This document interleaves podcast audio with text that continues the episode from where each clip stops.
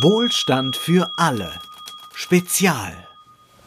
Hallo und herzlich willkommen. Hallo, Professor Katharina Pistor. Guten Tag. Katharina Pistor ist Professorin für Rechtsvergleichung an der Columbia Law School in New York und sie ist Direktorin des Zentrums für globale rechtliche Transformation auch an der Columbia Law School und sie hat kürzlich ähm, der Code des Kapitals, wie das Recht Reichtum und Ungleichheit schafft, veröffentlicht. Die Übersetzung ist kürzlich, also Übersetzung aus dem amerikanischen Englisch ist kürzlich bei Surkamp erschienen und von daher wollen wir uns heute mit Ihnen unterhalten über Kapital und über Recht und über den Zusammenhang zwischen Wirtschaft und Rechtswissenschaften. Von daher gleich mal zu Anfang die etwas blöd gestellte Frage, was hat denn eine Rechtswissenschaftlerin mit Wirtschaft zu tun? Warum interessieren Sie sich für diese Zusammenhänge? weil ich denke, dass die, unser gesamtes wirtschaftliches System letztendlich rechtlich kodiert ist. Ähm, wenn wir über Märkte reden, dann reden wir über Verträge und über Eigentum, das in Märkten gehandelt wird. Also ohne eine Zuordnung von Rechten kann es keine Märkte geben. Deswegen sind letztendlich unsere Wirtschaftssysteme alle ähm, rechtlich kodiert. Ähm, in einfachen Systemen können wir einen einfachen Tauschhandel machen. Meistens, wenn wir uns gegenüber sitzen oder andere in unserer Nachbarschaft sind oder in unserer Gemeinde sind, die mit aufpassen können, dass wir letztendlich das tun, was wir einander versprechen. Aber in komplexen Wirtschaftssystemen geht es ohne Recht nicht. Und warum glauben Sie, dass in den Wirtschaftswissenschaften diese Zusammenhänge so eine untergeordnete Rolle spielen? Also ich zum Beispiel äh, habe jetzt auch äh, Wirtschaftswissenschaften an der Uni als Fach und das spielt dort eigentlich nur eine sehr geringfügige Rolle. Woran liegt das? Es wird abstrahiert von den Institu Institutionen. Also seit Douglas North Anfang der 90er Jahre wirklich die Institutionen in dem New Institutional Economics in den Vordergrund gestellt hat, glaube ich, ist ein bisschen mehr über Institutionen nachgedacht worden. Es gibt eine frühere Periode in den 20er Jahren, wo die alten Institutionalisten, Institutionalisten über solche Dinge gesprochen und geforscht haben. Und danach ist einfach lange angenommen worden. Man geht davon, man macht bestimmte Assumptions, bestimmte Grundannahmen über ähm, was passiert, wenn Güter gehandelt werden. Aber selbst was ein Gut ist und was ein Handel ist, wird meistens nicht direkt definiert. Davon wird abstrahiert und das geht zum Teil auch nicht anders, wenn man halt mit relativ generalisierten, abstrakten mathematischen Modellen versucht, die Welt zu erfassen. Aber wenn man die aufbricht und sich überlegt, was dahinter steht, kommt man unweigerlich zur rechtlichen Kodierung. Und Sie haben eben schon gesagt, schon so Begriffe wie gut sind äh, teilweise schwammig und ein Begriff, der natürlich besonders schwierig, würde ich sagen, zu definieren ist, ist tatsächlich der des Kapitals. Und von daher, was ist denn Ihr Arbeitsbegriff von Kapital in Ihrem Buch? Ja, ich definiere Kapital mit anderen auch als ein, ähm, ein, ein Gut, das die Fähigkeit bekommen hat, bekommen hat, Werte zu schaffen und geschaffene Werte zu schützen. Also Kapital ist keine Sache, sondern ist letztendlich eine Zusammenfügung rechtlicher Attribute oder rechtlicher Privilegien, wenn Sie wollen.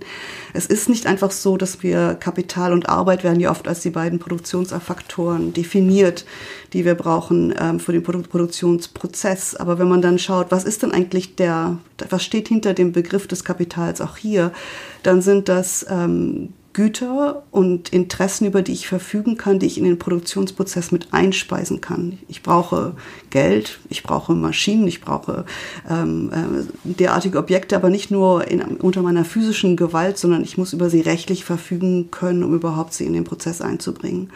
Und darüber hinaus möchte ich eben auch dann ähm, die zusätzlichen Werte, die ich geschaffen habe, für mich beanspruchen, sie gegen andere durchsetzen können und sie dann wiederum entweder neu investieren oder konsumieren wollen. All dies beruht auf normativen Systemen, die es mir ermöglichen, diese Ansprüche durchzusetzen. Und Sie, also in Ihrem Buch schreiben Sie wortwörtlich, grundsätzlich besteht das Kapital aus zwei Komponenten, einem Gut und dem Rechtscode. Und dieser Rechtscode, den äh, beschreiben Sie, dass es da vier Attribute gibt, die besonders wichtig sind, um Kapital zu kodieren. Dass also Kapital vier Attribute erhalten muss, um diese Ansprüche geltend zu machen, die Sie eben genannt haben. Was sind das für Attribute? Ja, das ist letztendlich eine Abstraktion von der Beobachtung, was denn eigentlich passiert. Ähm, und äh, ich brauche letztendlich drei von den vier Attributen, weil zwei überlappen und das erkläre ich im Augenblick. Ich brauche erstmal Priorität. Das heißt, der Inhaber eines Guts muss Rechte haben, die ihm stärkere Rechte vermitteln als anderen. Das heißt, ich habe stärkere Rechte und dann kann ich da ähm, ähm, kann ich andere, die äh, weniger starke, schwächere Rechte haben, ähm, letztendlich verdrängen oder ich kann meinen Anspruch durchsetzen. Eigentumsrechte, Kreditsicherungsrechte sind solche Rechte. Wir stellen Rangordnung auf, wer stärkere Rechte hat und die werden durch das Rechtssystem definiert. Ähm, Im Zivilrechtssystem in Deutschland lernt jeder Student, jede Studentin im ersten Semester, dass Eigentum ein absolutes Recht ist. Da stehen zwei Sachen drin. Einmal mein Prioritätsrecht und dann ein zweites Attribut, das ich herausstelle, das ist Universalität. Ein absolutes Recht kann gegen jedermann durchgesetzt werden, mithilfe staatlicher Gewalt. Selbst Leute, die nicht wissen, dass ich diesen Eigentumsanspruch habe, müssen nachgeben und mir dieses Recht zustehen, wenn ich beweisen kann, dass ich einen Titel habe. Das ist Universalität. Der Staat hilft mir, diesen Anspruch gegen jedermann durchzusetzen, nicht nur gegen meine Vertragsparteien. Also Priorität, Universalität, dann ist da Beständigkeit oder man kann auch Dauerhaftigkeit sagen. Das sind Attribute, die es mir ermöglichen, letztendlich eine Art Inkubationsfunktion herzustellen, ähm, rechtliche Figuren zu benutzen, um meine Werte auf Dauer zu schützen und vor allem gegen zu viele Dritte zu schützen, zu viele Gläubiger zu schützen, die vielleicht einen Anspruch gegen diese Güter haben. Wenn ich einen Teil meines Vermögens in eine juristische Person, eine GmbH überführe, dann habe ich diese beiden Vermögensmassen getrennt. Dann habe ich als Eigentümerin, mir gehören bestimmte Sachen, andere habe ich jetzt der GmbH übertragen. Und meine Gläubiger haben keinen direkten Zugriff auf das Vermögen, das jetzt in der GmbH liegt. Umgekehrt haben die Gläubiger der GmbH keinen direkten Zugriff auf mein Privatvermögen.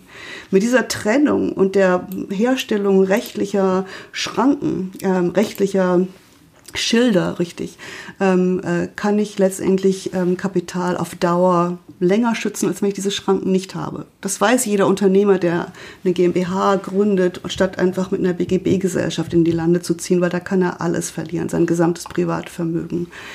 Das vierte Attribut ist Konvertibilität.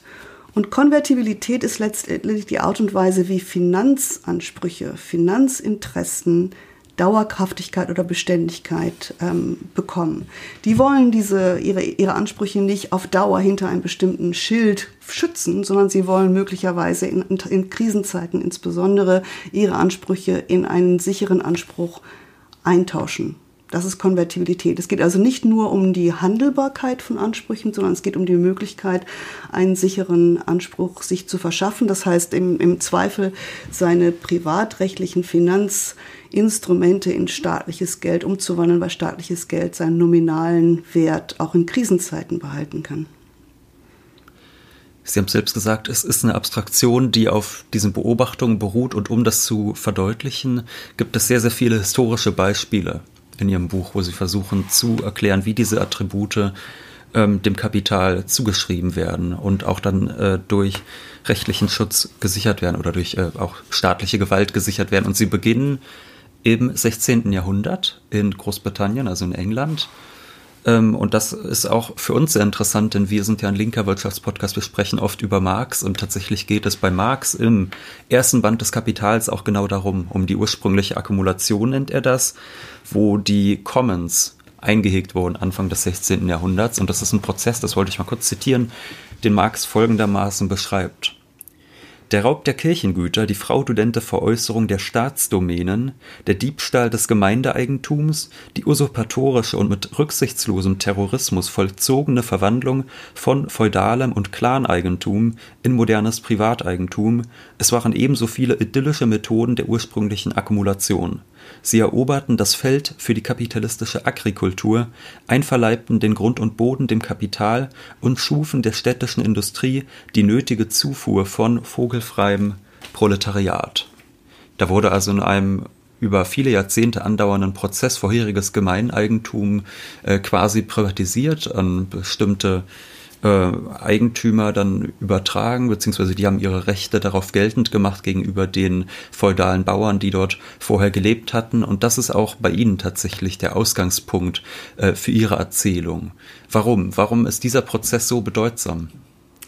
Erstmal ähm, muss man, glaube ich, festhalten, dass Land und insbesondere landwirtschaftliches Land, das die wichtigste Quelle von Reichtum war bis ins Ende des 19. Jahrhunderts. Ähm, Thomas Piketty hat das sehr schön aufgezeigt in seinem Buch Kapital im 21. Jahrhundert, wo er ein ganzes Kapitel dem Thema widmet, der Metamorphose des Kapitals und dort Daten zeigt, dass in England und vor allem in England, ähm, äh, aber auch zum ähm, Teil in den USA, Land eben landwirtschaftliches Land der, die größte Quelle von Reichtum war. Also muss man fragen, wo das herkommt, warum es untergegangen ist und was es erst einmal hergestellt hat. Und darauf kommt man dann, glaube ich, relativ schnell auf die Einhegung, das heißt auf die Privatisierung ähm, äh, des Landes und die Herstellung von rechtlichen Titeln.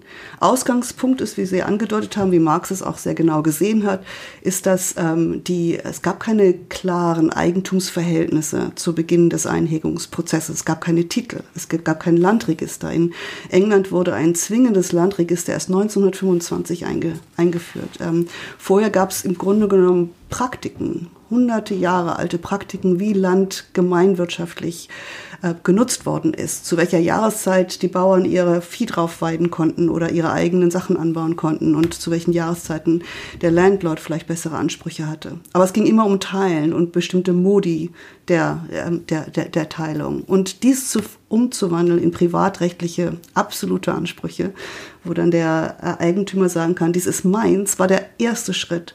Aber ich möchte auch, auch betonen, dass es nicht der einzige Schritt war. Das Eigentumsrechte geben Priorität, aber man kann seine Eigentumsrechte dann sehr schnell an Gläubiger verlieren, wenn man das Eigentum nutzt, um Kredite aufzunehmen und es dann besichert. Und was halt die englischen Landeigentümer relativ schnell verstanden haben, ist, dass sie nicht nur Priorität brauchen, sondern sie brauchen auch Beständigkeit. Und die haben sie geschaffen, indem sie das Land dann eingebracht haben in sogenannte Entails oder Trusts. Das heißt, dass der eigentliche Eigentümer rechtlich nicht als Eigentümer klassifiziert wurde, sondern als, als Bewahrer der Güter für künftige Generationen, mit der Folge, dass die Gläubiger nicht vollen Zugriff auf sein Land hatten. Also es war einmal natürlich die Verdrängung der Commoners vom Land, die Herstellung von Eigentumsrechten, aber für die ähm, äh, für die wirkliche Wertschaffung, die Schaffung von Reichtümern, die Monetarisierung von Land, wenn Sie wollen, hat es auch das zweite ähm, äh, Attribut gebraucht, nämlich die ähm, Beständigkeit der Rechte, sie über Jahrhunderte ähm, fest zu zurren, ähm, damit die Gläubiger keinen Zugriff darauf hatten. Und natürlich die Staatsgewalt, die dahinter steht und die, ähm, äh, die die neu geschaffenen Rechte gegen Dritte schützt. Und das ist dann noch zusätzlich geschehen später in England durch Kriminalbewährung von, von ähm, Hausfriedensbruch oder Landfriedensbruch, wenn Leute halt wieder auf das Land zurückgegangen sind und versucht haben, dort Sachen sich zu nehmen oder äh, äh, zu jagen, ähm, um, sich, um sich über Wasser zu halten. Bei der Lektüre hatte ich oft den Eindruck, dass auch eine Strategie dabei sehr gerne daran besteht, also bei diesen Prozessen, dass man quasi vollendete Tatsachen schafft. Also zum Beispiel äh, bei der Vertreibung der Commoners, dass man sie vertreibt, dass man quasi einen Zaun baut und sagt, das ist jetzt meins und dass dann überhaupt erst später vor Gericht geklärt wird, ob diese rechtlichen Ansprüche geltend gemacht werden, ob da überhaupt das Recht dem zustimmt. Äh, aber das hatte ich nicht nur dort, dieses Gefühl, sondern auch an anderen Stellen im Buch. Ist das ein Muster, das man immer wieder finden kann? Ja, ja, das ist, glaube ich, eines der wenigen, der wichtigsten Muster, wie ähm, Kapital oder die Rechtsinstitutionen, die Kapital kodieren, angepasst werden auf andere Verhältnisse. Und ähm, das ist nicht nur sinister, das ist, glaube ich, Teil eines Systems, das ähm, letztendlich nicht jede einzelne, ähm, jeden einzelnen Anspruch auf immer definiert, sondern Wandel und, und, und, um, ähm, und Veränderungen gegenüber offen ist. Und ich glaube, das ist auch ganz wichtig, das zu realisieren, dass die Privatrechtsinstitutionen, die wir haben, Eigentumsrecht, Vertragsrecht, Gesellschaftsrecht, Konkursrecht, Kreditsicherungsrecht, dass dies letztendlich Rechtsinstitutionen sind, die es Einzelnen ermöglichen, auch damit zu spielen bis zu einem gewissen Grade. Aber dieses Spielen kann natürlich auch ausgenutzt werden. Das heißt, ich mache einen ersten Versuch zu gucken, ob ich das Ganze nicht noch ein bisschen weiter schieben kann, ich noch diesen Anspruch nicht auch noch als Eigentum vor Gericht durchsetzen kann und diesen, ähm, diese Möglichkeit, den ersten Schritt zu machen und dann ex post ihn rechtfertigen zu können. Das ist eine ganz wichtige Dynamik ähm, der, ähm, des, des, des Wirtschaftswandels und des Rechtswandels. Und äh, je bessere Anwälte sie auf ihrer Seite haben, die die Regeln genau kennen und aber auch wissen, wo die Lücken sind, wo die Möglichkeiten bestehen, Arbitrage zu begehen und zu versuchen, halt das System doch noch ein bisschen weiter zugunsten der Mandanten, Mandanten auszuweiten, ähm, desto besser sind die Chancen, dass man damit äh, davonkommt und dadurch letztendlich wieder neue Reichtümer schafft.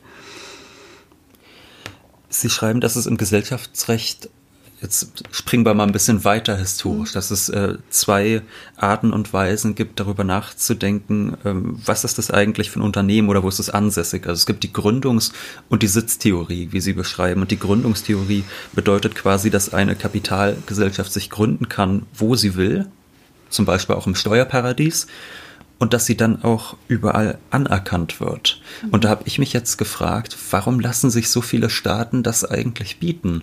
Also das man könnte ja zum Beispiel auch auf die andere, auf die Sitztheorie äh, mhm. zum Beispiel zurückgreifen, auf die sie auch in ihrem Buch eingehen und sagen, nein, äh, wir lassen uns da nicht so, ich sag mal, ähm, an der Nase herumführen, denn das ist es ja letztlich. Also ich meine, wenn jemand, äh, was weiß ich, auf den Kaimaninseln eine Firma anmeldet, dann weiß man, ja, im Regelfall arbeiten die Leute nicht wirklich auf den Kaimaninseln, die äh, für dieses Unternehmen tätig sind. Also warum lassen die Staaten das mit sich machen? Ja, erstmal ähm, einen Schritt zurück vielleicht, auch damit die Hörer verstehen, worüber wir ja. reden. Es geht hier darum, wie man eigentlich eine juristische Person gründet. Äh, und eine juristische Person wird durchs Recht als, eigene, als eigener Rechtsträger anerkannt. Auch dies ist eine ganz wichtige Erfindung des Rechts, die man einfach auch, auch konstatieren muss, damit die Ökonomen wissen, worüber wir reden. Es ist nicht nur ein, ein Nexus von Verträgen, wie Jensen und Meckling versucht haben zu erklären, oder keine, eine Fiktion. Es ist, es ist eine Fiktion, aber eine, die unser Wirtschaftsleben tief, ähm, tief beeindruckt und, und, und, und ähm, äh, geformt hat letztendlich. Dann kommt die Frage, wenn eine juristische Person durch Recht kreiert wird, nach wessen Recht denn und nach wessen Rechtsordnung soll sie dann anschließend anerkannt werden? Also wir fangen natürlich damit an und historisch kann man das zeigen, dass Unternehmen gegründet werden nach einer bestimmten Rechtsordnung. Und dass es im 19. Jahrhundert ähm, wesentlich mehr Länder gegeben haben, die gesagt haben, wenn ihr nach unserem Recht gegründet werdet, dann werdet ihr anerkannt. Wenn ihr aus einer anderen Rechtsordnung kommt und ihr sagt, wir sind eine juristische Person, ist es nicht klar, dass wir euch unbedingt als juristische Person anerkennen. Und dann hat es natürlich das Problem gegeben, dass wenn Unternehmen, die sich als juristische Person organisieren, in mehr als einer Jurisdiktion, in mehr als einem Land gleichzeitig tätig sind, ob sie deswegen notwendigerweise mehrere juristische Personen schaffen müssen. Ne? Und unter welchen Bedingungen sie vielleicht mehr als eine schaffen müssen und ob das effizient ist und ob das ähm, nicht die Transaktionskosten zu weit in die Höhe treibt, ähm, etc. etc. Und so hat das durch einen Prozess des Wettbewerbs und der Ausdehnung der Idee, dass man freie Märkte braucht, wo Kapital und Unternehmen sich frei bewegen können, sind eigentlich immer mehr Ansprüche, die sagen, das ist nationalstaatlich oder das ist unterhalb der Nationalebene. In den USA sind ja ist Gesellschaftsrecht zum Beispiel auf der staatlichen Ebene. In den USA hat es einen Kampf in dem 19. Jahrhundert gegeben, ob ein Unternehmen, das in New York gegründet worden ist oder in New Jersey oder schließlich in Delaware, ob das in Kalifornien oder Illinois tätig sein kann, ohne lokalen Ansprüchen zu genügen oder Rechtsvorschriften zu genügen, dort ein Unternehmen aufzubauen. Und die Gerichte hierzulande haben gesagt, ähm, das würde den Handel und die Integration eines nationalen Marktes behindern, wenn jeder Staat sagen würde, ihr könnt hier nur tätig sein, wenn ihr auch eine juristische Person nach unserem Recht gründet. Der Europäische Gerichtshof ist dem letztendlich gefolgt. Er hat lange gebraucht. Es hat aber angefangen mit einer wichtigen Entscheidung, die viele kennen werden, von 1999, dem Zentros-Urteil des EuGH. Und dann hat es eine Reihe anderer ähm, Entscheidung gegeben, die letztendlich die sogenannte Sitztheorie, der Deutschland anhängt, immer noch ein bisschen anhängt, aber nicht mehr ganz so anhängen darf, ähm, nämlich dass man, äh, wenn man den Hauptsitz der Verwaltung des Unternehmens in Deutschland hat, auch ein deutsches Unternehmen sein muss, um als juristische Person anerkannt zu werden. Ähm, ich glaube, man kann da schon drüber philosophieren. Ich, ich sage nur, nur als Beispiel ähm, ein, eine Entscheidung, äh, die Überseering-Entscheidung des EuGHs, die man schon nachvollziehen kann. Wenn ein deutsches Unternehmen ein holländisches Unternehmen aufkauft und dadurch den Sitz dieses holländischen Unternehmens nach Deutschland verlegt, nach Düsseldorf verlegt, kann sich das holländische Unternehmen dann darauf berufen, wenn es Verträge eingeht mit anderen Unternehmen in Deutschland, dass es gar keine juristische Person in Deutschland ist. Umgekehrt kann das deutsche Recht sagen, wir erkennen euch nicht als juristische Person an, sondern ihr seid eigentlich eine BGB-Gesellschaft. Das heißt, es gibt keine beschränkte Haftung. Das heißt, wir müssen jeden einzelnen Gesellschafter verklagen.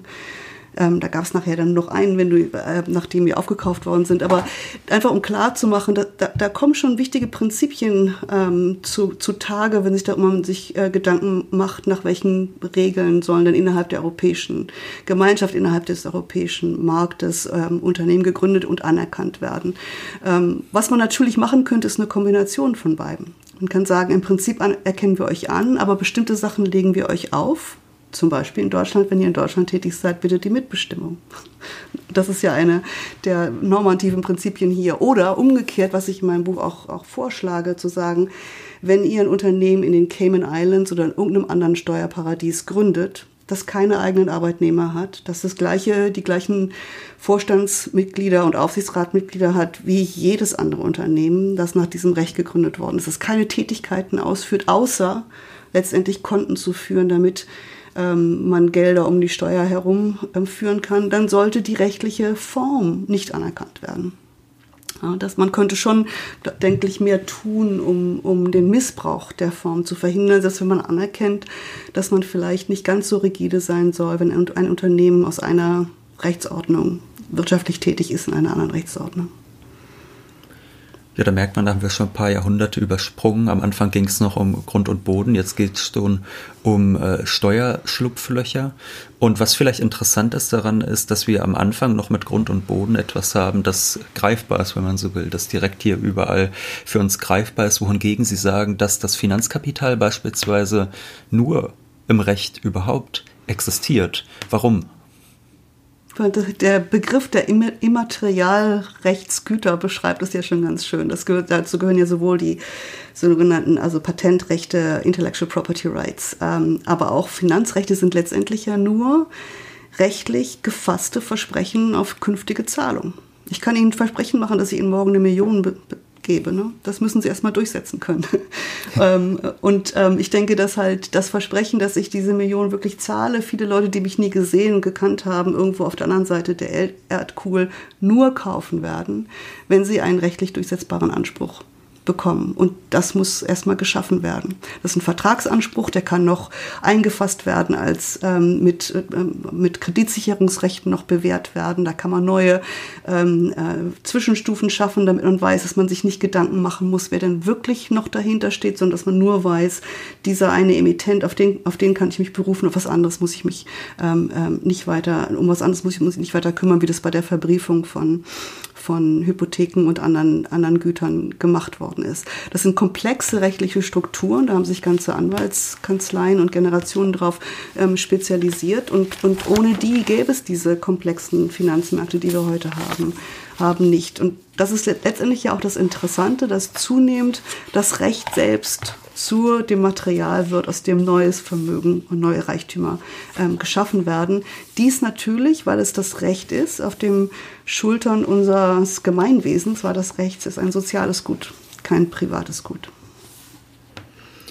Und Sie haben eben schon gesagt, beim, gerade bei, äh, beim Thema Finanzmärkte geht es natürlich immer um Erwartungen.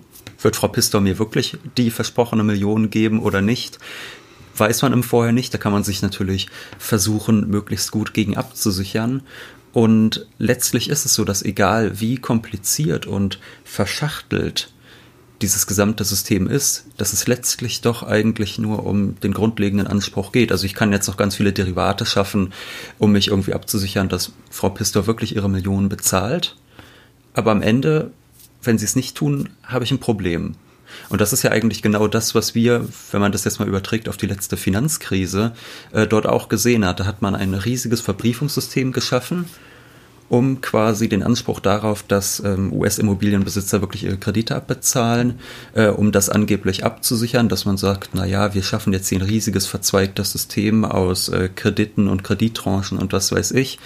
Äh, nur äh, wenn am Ende ganz, ganz viele Menschen ihre Kredite nicht mehr zahlen können, dann bricht auch dieses ganze Kartenhaus zusammen und dann will auch niemand mehr diese komplexen Finanzinstrumente, die da gebündelt worden sind. Und da kommen wir dann, glaube ich, zu diesem äh, Punkt der Konvertierbarkeit, dass dann der äh, Moment gekommen ist, wo man sagt, okay, wir haben hier diese ganzen Finanzpapiere und wenn uns die jetzt niemand abkauft, dann gehen ganz viele Banken pleite und dann geht alles unter.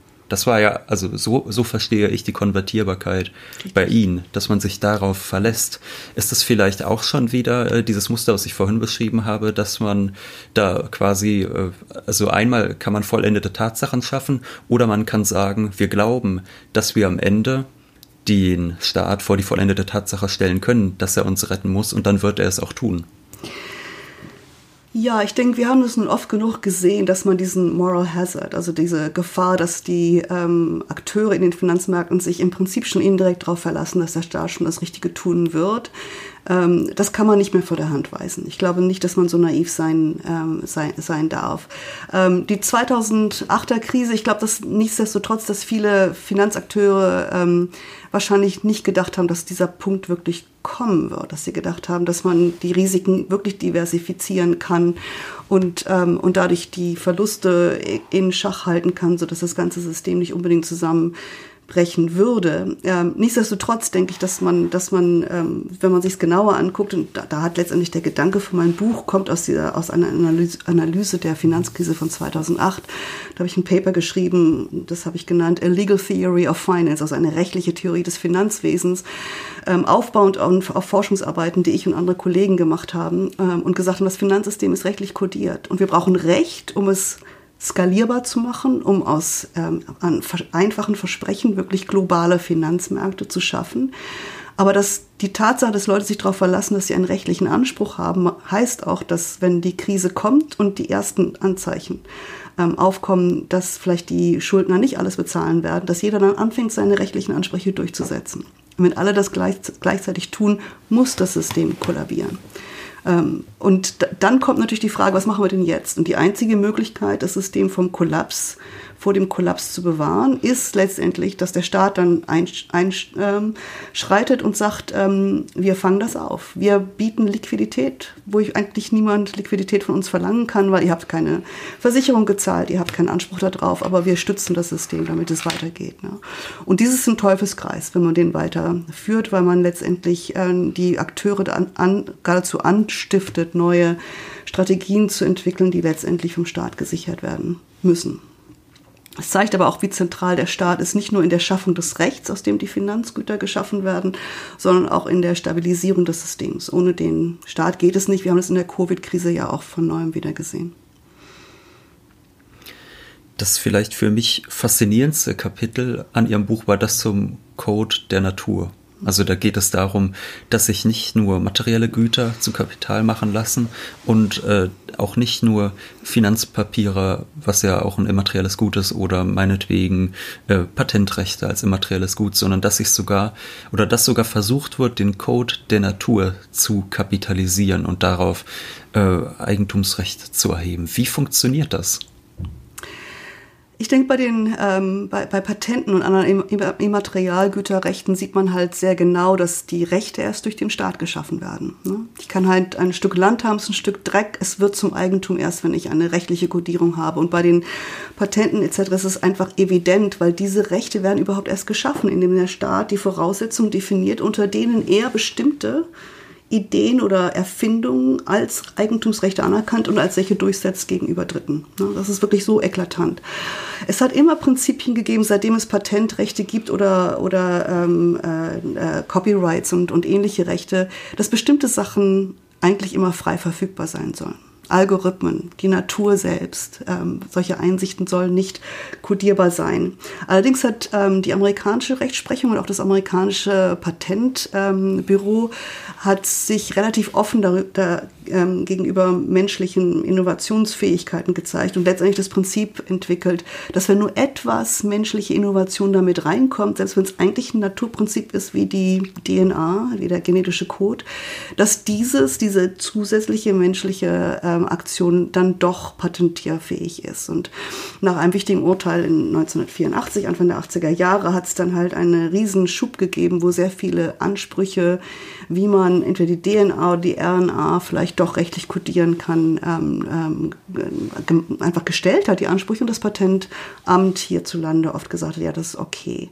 Was man dazu sagen muss, also bei dem den Fall, den Sie ansprechen, ist halt der, die ähm, äh, Patentierung des ähm, BRCA-Gens, das äh, ein, ein Gen, das für Brustkrebs äh, bei Frauen verantwortlich ist.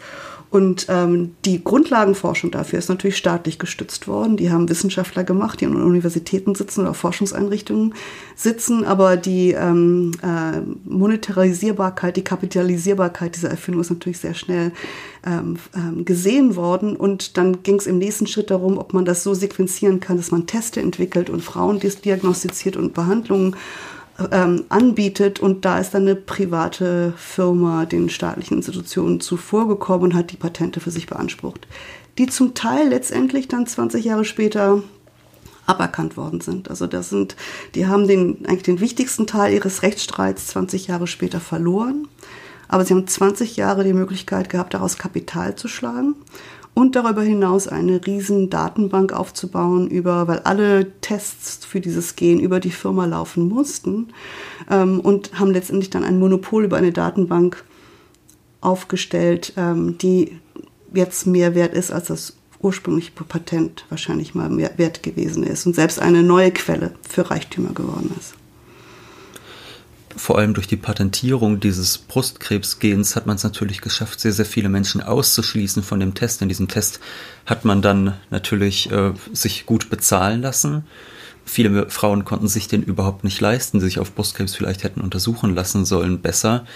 Ähm, und da frage ich mich, wenn dann 20 Jahre später so ein Gericht sagt, ihr habt dieses Patent eigentlich zu Unrecht bekommen, kann man da gegen irgendwas im Nachhinein noch klagen oder irgendetwas machen? Oder ist es dann zum Beispiel eher die Schuld äh, des äh, US-Patentamtes, dass es überhaupt dieses Patent hat, zugelassen? Ja, das ist halt, es ist äh, unter augenblicklichen Rechtsregeln können Sie keinen Clawback machen. Also können Sie nicht sagen, wir wollen jetzt dann noch rückwirkend Schadensersatz haben, weil in der Zeit, als es galt, galt das Patent und konnte als Patent genutzt werden. Dies ist natürlich auch wieder eine Frage der rechtlichen Kodierung. Wir könnten auch Rechtsregeln schaffen, die sagen, missbräuchliche Patentierung führt zu weiteren Konsequenzen. Wir werden einen Teil einfach noch weiteren Schadensersatzansprüche geltend machen oder ähm, Aktien des Unternehmens verteilen an diejenigen, die ausgeschlossen worden sind. Man kann sich alle möglichen Sachen ausdenken, die es auch im, im Recht gibt, ähm, aber das müsste man dann entsprechend tun. Und man muss natürlich hinzusagen, dass der Missbrauch immer schwer nachweisbar ist und irgendwie so eine Grenze müsste es natürlich geben, wenn man nach wie vor zu, ähm, zu Patentrechten stehen möchte. Das auch lässt sich debattieren. Man muss nur wissen, wo dann die Grenzen der verschiedenen Diskussionen sind. Ich glaube jedenfalls, man kann ganz gut dort doch die, die Schattenseiten so eines Eigentumsrechts sehen, dass man da sieht, dass wenn sich jemand meinetwegen das Patentrecht äh, einfach nur an so einer Gensequenz sichern kann, dadurch sehr, sehr viele äh, Menschen ausgeschlossen sind, letztlich von so einem Brustkrebstest und damit natürlich auch davon ausgeschlossen, sich vielleicht rechtzeitig heilen zu lassen etc. Und was ich sehr interessant fand, war, dass ähm, ein Konzern, den wir jetzt gerade gut aus den Nachrichten kennen, nämlich Pfizer, den kennen wir jetzt dank des Corona-Impfstoffes, ähm, dass der auch eine sehr wichtige Rolle dabei gespielt hat, diesen Patentschutz international durchzusetzen. Wie passiert das, dass ein Unternehmen es schaffen kann, oder im Zusammenschluss mit anderen Unternehmen die globale Handelspolitik so zu beeinflussen? Ja, da müsste sich halt die interne Politik und die Wirtschaftspolitik von Land zu Land und Region und Region anschauen. Aber ich denke, es gibt natürlich ein inter interessantes Wechselspiel hier. Der Staat ähm, hat die Ansprüche, die sich Private geschaffen haben, rechtlich gedeckt. Das Wechselspiel war ja meistens so rum, dass auch die Private versucht haben, die Ansprüche neu zu definieren und dann die Absicherung durch staatliche Gerichte oder den Gesetzgeber ex post zu bekommen. Das ist ein altes Spiel. Je länger sie dieses Spiel spielen, desto mächtiger wird natürlich auch die private Hand und desto größer ihr Einfluss letztendlich nicht nur die Rechts, Rechtssetzung, äh, die Legislatur zu beeinflussen, sondern auch vor Gericht mit Ressourcen aufzutauchen, die die Gegenseite oft nicht hat und, und, und, und ähm, Rechtsstreitigkeiten zu gewinnen. Aber im, im, im, am Beispiel der Patentrechte lässt sich auch genau zeigen, wie die ähm, großen Pharmaunternehmen, andere große Wirtschaftsunternehmen, das ist wirklich eine Koalition von verschiedenen Unternehmen aus verschiedenen Sektoren gegeben, die die amerikanische Regierung überzeugt haben, ähm, dass die Sicherung von ähm, Patentrechten und anderen Immaterialgüterrechten kritisch ist für die Zukunft der amerikanischen Dominanz im globalen Wirtschaftssystem. Und dadurch eben auch die Verhandlungen an der ähm, Welthandelsorganisation, der WHO, ähm, zu der Ab zum Abkommen von TRIPS, das die Intellectual Property Rights auf der Ebene geschützt hat, ähm, sehr stark beeinflusst hat. Also es ist massive Lobbyarbeit, die gelaufen ist, die ähm, die, die Regierung unter Druck gesetzt hat und der sie letztendlich dann ähm, beigegeben hat. Das ist, glaube ich, interne Wirtschafts-, ja, Lobby, Lobbyistenpolitik, die man sich genau unter die Lupe nehmen muss, um zu gucken, warum bestimmte Ansprüche so oder so geschaffen werden. Wenn es Alternativen gibt, es hat immer Alternativen gegeben dazu, aber die bestimmte Ausformung der Ansprüche hat einer bestimmten ähm, äh, Interessensgruppe sehr genützt und vielen anderen geschadet. Denken Sie denn, dass sich daran jetzt äh, etwas ändern könnte? Denn die, also der Druck quasi äh, von meinetwegen zum Beispiel der Pharmaindustrie auf äh, die US-Politik, der bestand eben daran, dass man gesagt hat, bei diesem TRIPS-Abkommen sollt ihr die Patentrechte international durchsetzen. Also dass beispielsweise Länder, die unsere Patente nicht anerkennen, die meinetwegen Medikamente günstig selbst produzieren wollen, dass die sanktioniert werden und dass durch solche Sanktionen ähm, dann äh, die Patentrechte überall durchgesetzt werden. Und glauben Sie, dass sich daran etwas ändern könnte, jetzt da zum Beispiel die USA an internationalem politischem Einfluss verlieren, dadurch, dass auch äh, Staaten wie China aufsteigen? Oder glauben Sie, dass äh, da eigentlich nicht wirklich ein Licht am Ende des Tunnels zu sehen ist?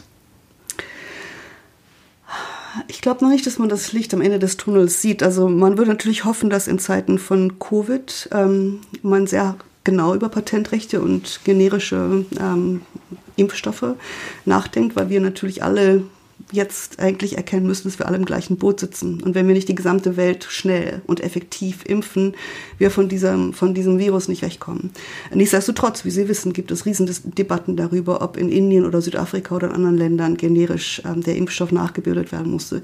Es müsste hier viel klarere Regeln geben, unter welchen Bedingungen es, es Zwangslizenzen geben muss oder dies nach, die Nacherfindung der gleichen Impfstoffe möglich sein muss, ohne dass sie daran gehindert werden können. Das ist eine öffentliche, ist eine Frage Frage der öffentlichen Wohlfahrt ähm, hier un, un, ohne Frage. Ähm, die USA haben sich unter Trump natürlich aus vielen internationalen Sachen zurückgezogen, aber nicht, weil sie nicht international agieren wollen, sondern weil sie den Ton selbst setzen wollen und wahrscheinlich ähm, äh, lernen, und das ist, glaube ich, ein, äh, ein Fehler, aber im Prinzip merken, dass sie halt nicht mehr allein den Ton angeben müssen, sondern zusätzlich ähm, von China und anderen groß, größeren Mächten ähm, Gegenwind bekommen. Und Trump hat den Schluss daraus gezogen, aus diesen Sachen rauszugehen.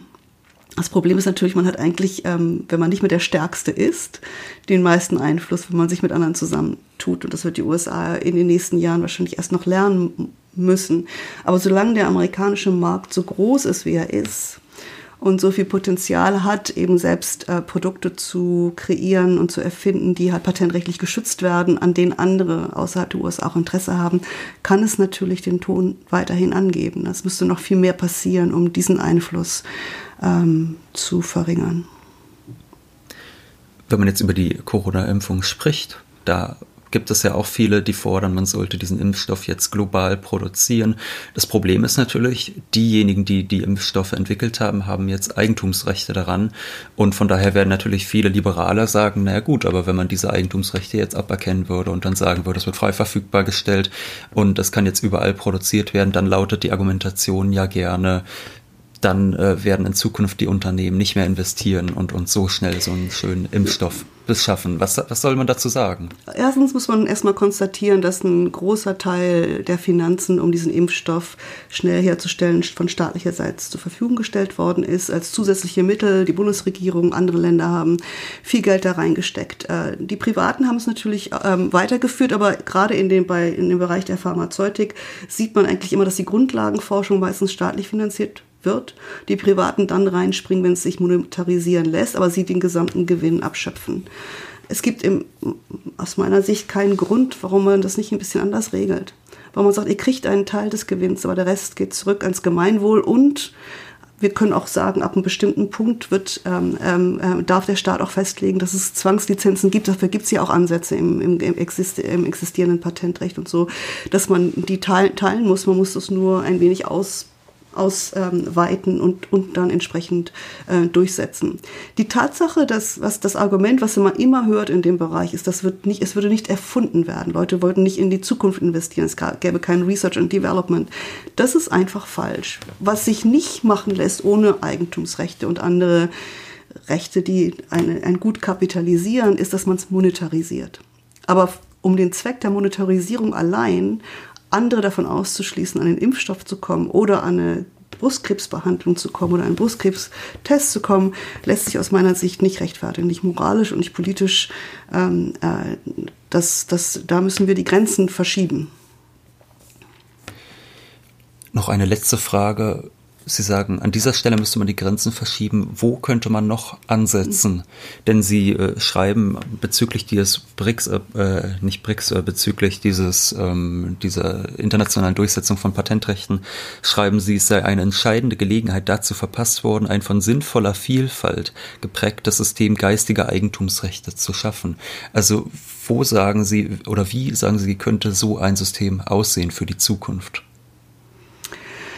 Ich glaube, ganz grundsätzlich muss man sich überlegen, ähm, ob man blind einfach sagt, jedes, je, immer dann, wenn Private meinen, sie können neue Werte schaffen, dass der Staat sich dahinter stellen soll und diese Güter schützen soll, und zwar exklusiv schützen soll, ohne dass andere daran teilhaben können. Und dass man Privaten die Möglichkeit gibt, sich die Rechtsordnung auszusuchen, nachdem sie ihre Güter schützen und dass es letztendlich weltweit fast ähm, anerkannt wird. Ich glaube, das geht, geht zu weit. Ähm, man kann natürlich jetzt radikale Änderungen machen. Was ich in meinem Buch versuche zu sagen, ist, dass wir in einem sehr komplexen System leben, das sich über Jahrhunderte gebildet hat und dass man sehr strategisch vorgehen muss und genau gucken muss, wo man halt die Weichen umstellt. Und ein Bereich, wo man die Weichen umstellen muss, das denke ich ähm, sehr wohl, ist im, gerade im Patentrecht, ähm, dass man zu den Prinzipien zurückkommt.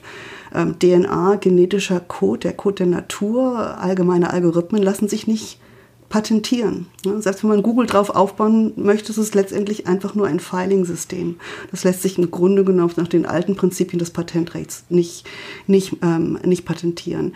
Ähm, genauso wie es im Kartellrecht in den USA jetzt endlich den Umschwung gibt, zu sagen, jetzt, lass uns doch mal zurückgehen zu den Grundprinzipien des Kartellrechts, können wir auch zu den Grundprinzipien eines ähm, Patentrechts zurückgehen und sagen, bestimmte Sachen sind davon ausgeschlossen. Und darüber hinaus eben auch, auch sagen, wenn der Staat das finanziert und wenn es für das Allgemeinwohl zwingend ist, dass alle, die einen Impfstoff bekommen, muss es Ausnahmen geben. Ganz, ganz klar. Ähm, also ich denke, dass man da wirklich strategisch die Weichen anders stellen kann im, im, im, zum Wohle einer, einer besseren Verteilung der, des, des Zugangs zu solchen Produkten. Frau Pistor, ich danke Ihnen vielmals für das Gespräch. Wer das sehr lesenswerte Buch lesen möchte, ich rufe es noch einmal in, in, Erinnerung. Es heißt, der Code des Kapitals, wie das Recht Reichtum und Ungleichheit schafft, ist bei Surkamp erschienen und kostet 32 Euro. Vielen Dank für Ihre Zeit. Dankeschön. Das war Wohlstand für alle. Ihr könnt uns finanziell unterstützen über paypal.me-ole und Wolfgang oder über die in der Beschreibung angegebene Bankverbindung. Herzlichen Dank.